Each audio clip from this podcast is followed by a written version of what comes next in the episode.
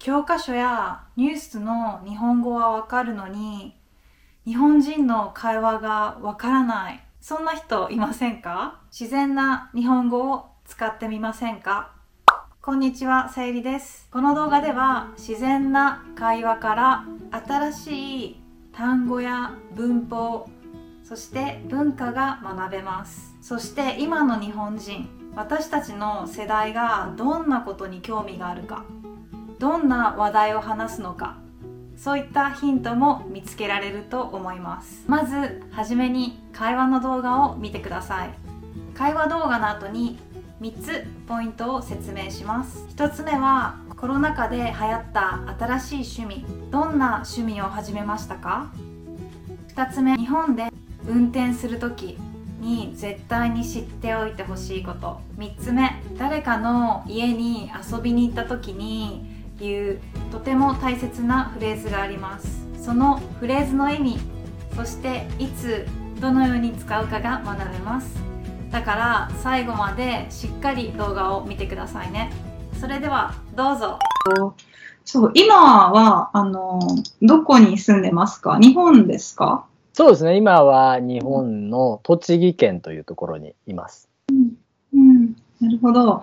あの、私、水木さんのポッドキャストをいくつか聞いたんですけど、その中で、あの、車の中で生活してるって 言ってたんで、はいそれについてちょっと、どんな感じなのか知りたいんですけど、そうですね。どうですか？あはい、ありがとうございます。あの、うんプリウスっていう多分あの、アメリカの方でも結構有名な車があって、まあ、そのプリウスだと、あの、まあ、僕はあんまりその身長が大きい方ではないので、だいたい170センチで、まあ、こうやって、あの、背筋を伸ばしても寝れるぐらいの大きさが、プリウスの後ろに、あの、来るんですけど、そのスペースで僕はちょっとこう、寝てみたいなというか、車中泊をしてみたいなとして、で、まあなんか、プリウスせっかく持ってるんだったら、あの、一人でいつも運転するんですけど、その後部座席がどうしても気になっちゃって、その後ろちょっと邪魔だなみたいな。でもうちょっとこれ有効活用したいなっていうところで、あ、の、これちょっと変えたら車中泊できるし、で、車中泊調べたら、アメリカの YouTube の人はたくさんやってるんですよね。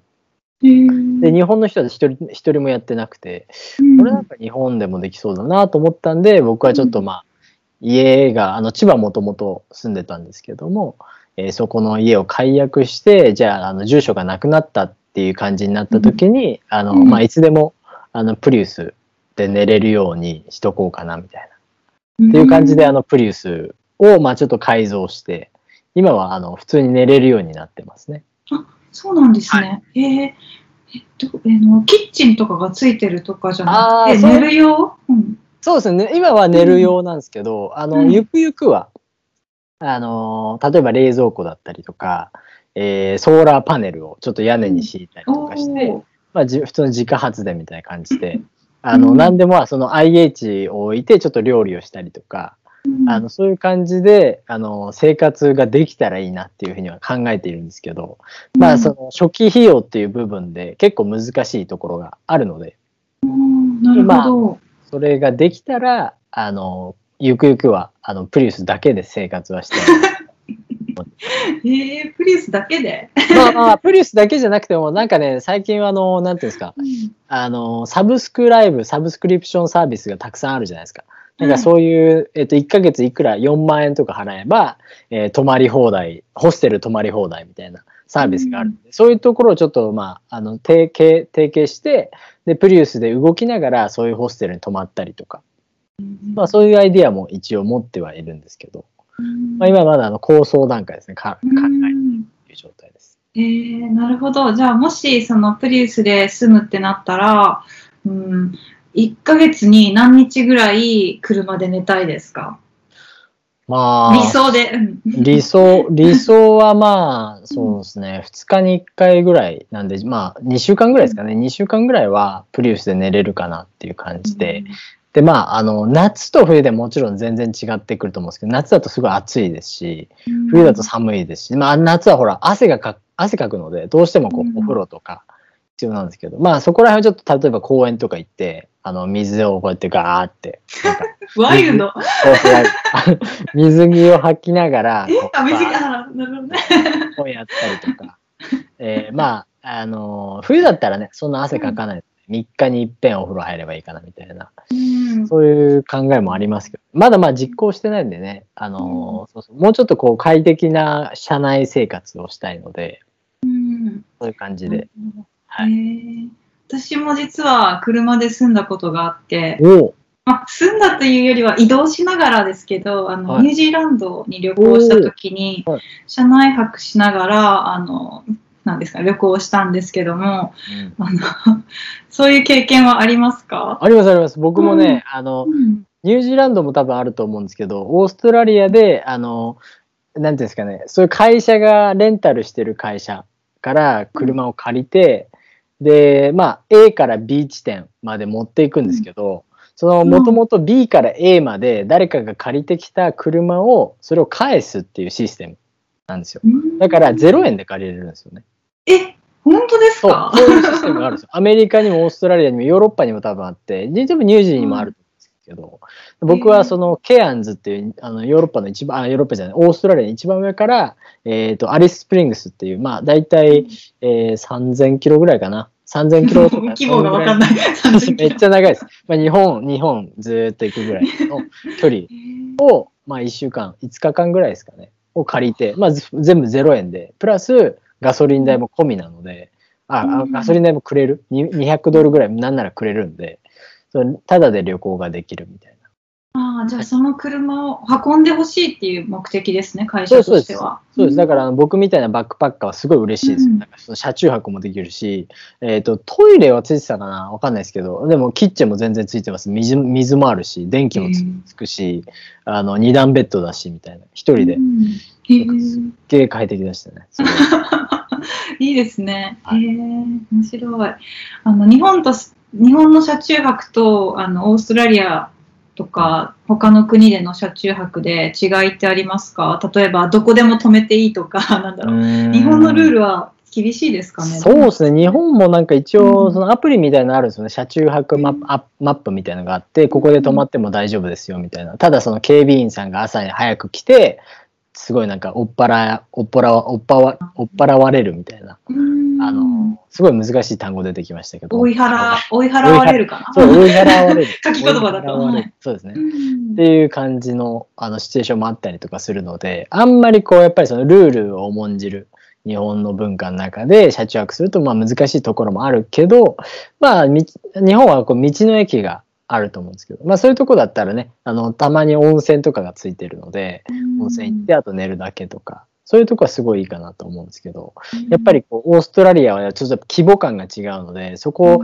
誰もいない、その360度建物も人も何もいないみたいな状態で寝ることができる、その特別感だったりとか、満天の星空だったりとか、やっぱそういうのはね、オーストラリアでしか感じられないのかなっていうふうにはうん思いますけどね。うん。なるほど。さっきあの言った道の駅の話なんですけど、はい。私自身あんまり行ったことなくて、うん。あの、何があるんですか？私のイメージでは、えお土産屋さんとトイレがあるイメージなんですけど、それ以外そうですすね。まあ、あの、基本的にそんな感じです。あの、お土産屋さん、まあ、特産物ですね。その地域で採れた野菜だったりとか、お弁当だったりとか、あの、すぐ近くにお住まいの和子さんが作ってくれたものみたいな、あそういうのが多分たくさんあって、で、あとは、あの、まあ、たまに出店じゃないですけど、なんかこう、うどんとかえ食べれるようなちっちゃい店とか、あの、レストランももちろんあるところはありますし、まあ、あとはトイレですね。やっぱトイレが車にはないので、うんあのやっぱり必須になりますね。トイレがあるところで泊まれるところが結構いいところかなって思うんですけどう。んそうそんなか、まあ、あの、基本的にはそんな感じですね。うん道の駅は下道にあるんですだよね。下道じゃないよね。うんうん下道にほとんどあああ。なるほど。はいうんえーまあ確かに道の駅で特産物を食べたり、なんですかね、ソフトクリームとかね、食べたことがあるので、シンプルクリームめっちゃあの特定してますけど、うんあのソフトクリームとか、そのご当地ソフトとかありま。せん？そうですそうですね。まあ、いろいろありますね。そうそうそういう感じが道うんの駅っていうイメージですね。うん、なるほど。そうへえ。そ。うーん。めちゃめちゃ考えてますよ。なんか、どうしようかなみたいな。えー、いや、私の友達実は、あの、競馬で寝泊まりしてて、あ、女性なんですけど。はいはいはいうん。彼女、うん、彼女は、何ですかね。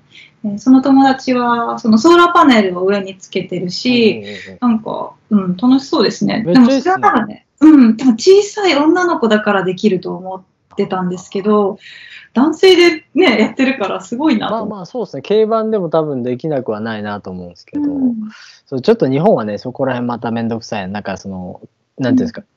プリウスは5人乗りなので、本来は。5人乗りで車検とかを出すと、通らなくなっちゃうんですよ。その改造をすると。だからそういうなんか法律上の手続きがすごいめんどくさいので、やってない人が多いのかなって思いますけど。うん、なるほど。へえ。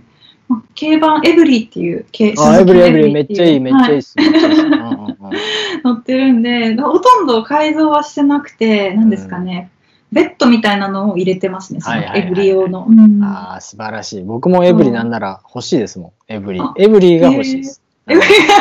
何でも入るから。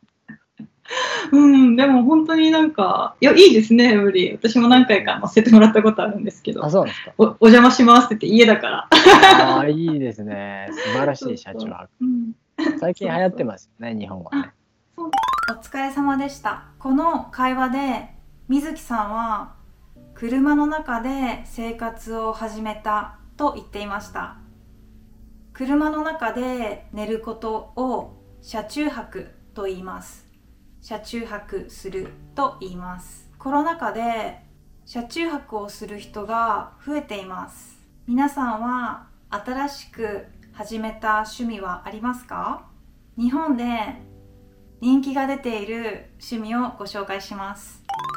まず車中泊ですね。釣りサーフィンゴルフも人気が出ています。あとキャンプもとてもブームですね。今キャンプブームだと思います。この趣味の特徴は人と会わずに人と会わないで自然の中でできるというのが特徴です。ちなみに私はソロキャンを始めました。ソロキャンというのはソロキャンプを短くして言ったものです。一人でキャンプをすることです。楽しいですよ。はい。あと私は海の近くに住んでいるんですけど本当に釣りをする人の数が増えてきています。前はまあご年配の方おじさんばっかりだったんですけど最近は20代30代の人も釣りをしています。何かアウトドアの趣味を始めましたか？それとも結構前からもうアウトドアの趣味が好きでしたか？コメントで教えてください。2つ目日本で運転するときに絶対に知っておいてほしいこと。それは道の駅です。文字通り道に駅があります。